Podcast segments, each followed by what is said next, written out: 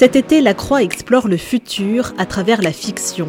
Que se passerait-il si, si Internet était rationné, si l'on devenait tous véganes, si tous les objets étaient connectés?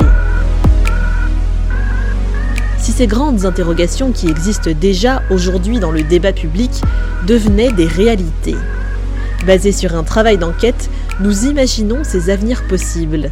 Dans ce premier épisode, que se passerait-il si on devenait tous véganes? Nous sommes en 2054, un dimanche midi dans le jardin des Lenoirs, près de Nantes. Sous le chaud soleil de mars, une famille est réunie.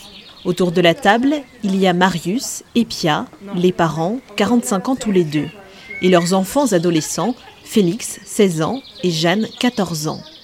À leur côté, Héloïse, la grand-mère maternelle. Ce dimanche, sur la nappe blanche, aucune trace de produits d'origine animale. Depuis une dizaine d'années, la France est devenue végane, tout comme l'Europe entière et les États-Unis.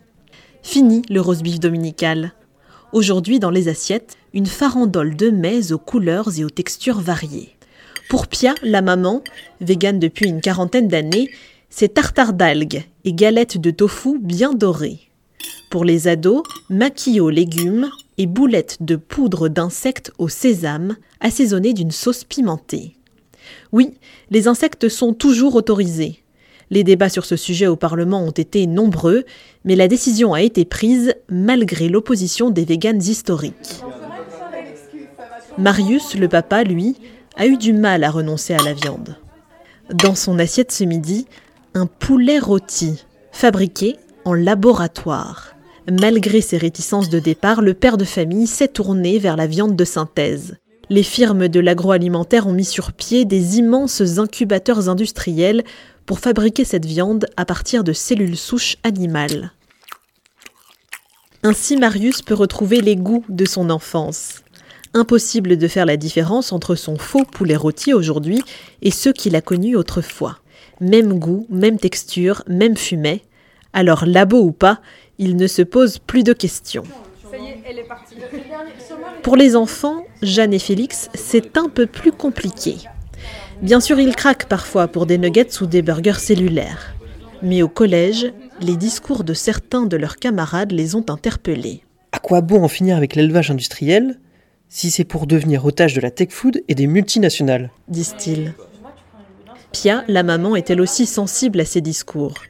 C'est vrai qu'en tant que militante végane, elle s'était imaginée une société locavore, où les consommateurs seraient proches des lieux de production agricole. Ces réseaux d'agriculture paysanne se sont bien développés, mais pas autant que les rayons de Vivenda dans les supermarchés. Vivenda, c'est le nom trouvé pour désigner la viande artificielle. C'est quand même grâce à ces entreprises qu'on en a fini avec l'élevage industriel. Si on avait dû compter sur les engagements moraux des gens, on en serait encore à charcuter ces pauvres bêtes dans les fermes d'usines. Relève Marius, le père de famille, en découpant sa fausse cuisse de poulet. À l'heure du café, la famille se replie à l'intérieur pour se mettre au frais. Il est vrai qu'en ce mois de mars 2054 en Loire-Atlantique, la température peut atteindre les 30 degrés à la mi-journée. Certes, le réchauffement n'est pas aussi important que ne le redoutaient les climatologues, notamment grâce à la conversion végane de l'Occident. Mais pourtant, il se poursuit. La baisse drastique des émissions de méthane des ruminants et le recul de la déforestation ont eu un impact, mais celui-ci a été amoindri par les besoins énergétiques de la production de vivenda.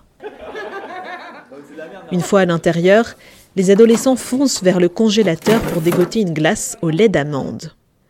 Jeanne s'affale sur le canapé et lance une série.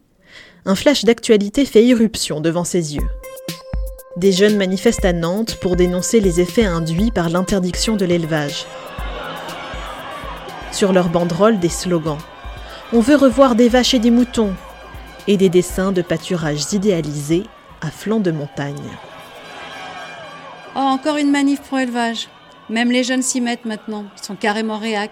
On n'en finira jamais avec les viandards. Soupire Pia, la maman. Elle se verse un nuage de lait de synthèse dans son café. Elle qui refuse d'habitude ce type d'aliment fait une entorse à ses convictions car sa santé l'exige. Après 40 ans d'un régime 100% végétal, ses os sont fragiles, Son système immunitaire vulnérable, elle a tendance à attraper tout ce qui passe. Son médecin l'a prévenu, il ne faut pas plaisanter avec ça. De loin, la grand-mère, Héloïse, observe sa famille et les images de la manifestation qui défile. C'est vrai, pense-t-elle. La bascule végane a eu l'effet paradoxal de couper les hommes des bêtes. Les animaux d'élevage sont presque tous morts. Ces petits-enfants n'ont jamais vu de vaches. On trouve bien encore quelques cochons et moutons sauvages dans les forêts, mais il devient difficile d'y mettre les pieds car les prédateurs, les loups surtout, ont proliféré.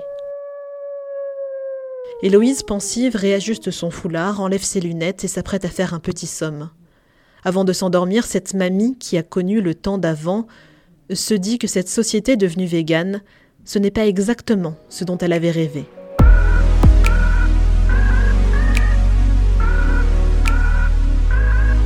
Ce récit fiction a été réalisé à partir du texte et du travail d'enquête de Marine Lamoureux, journaliste au service France au sein du journal La Croix. Mise en audio, Elisa Brinet. Si vous voulez en savoir plus sur le thème de cet épisode, les véganes, la viande de synthèse, rendez-vous sur lacroix.com pour retrouver des interviews d'experts. Futurologie est une série audio du journal La Croix à découvrir en 5 épisodes.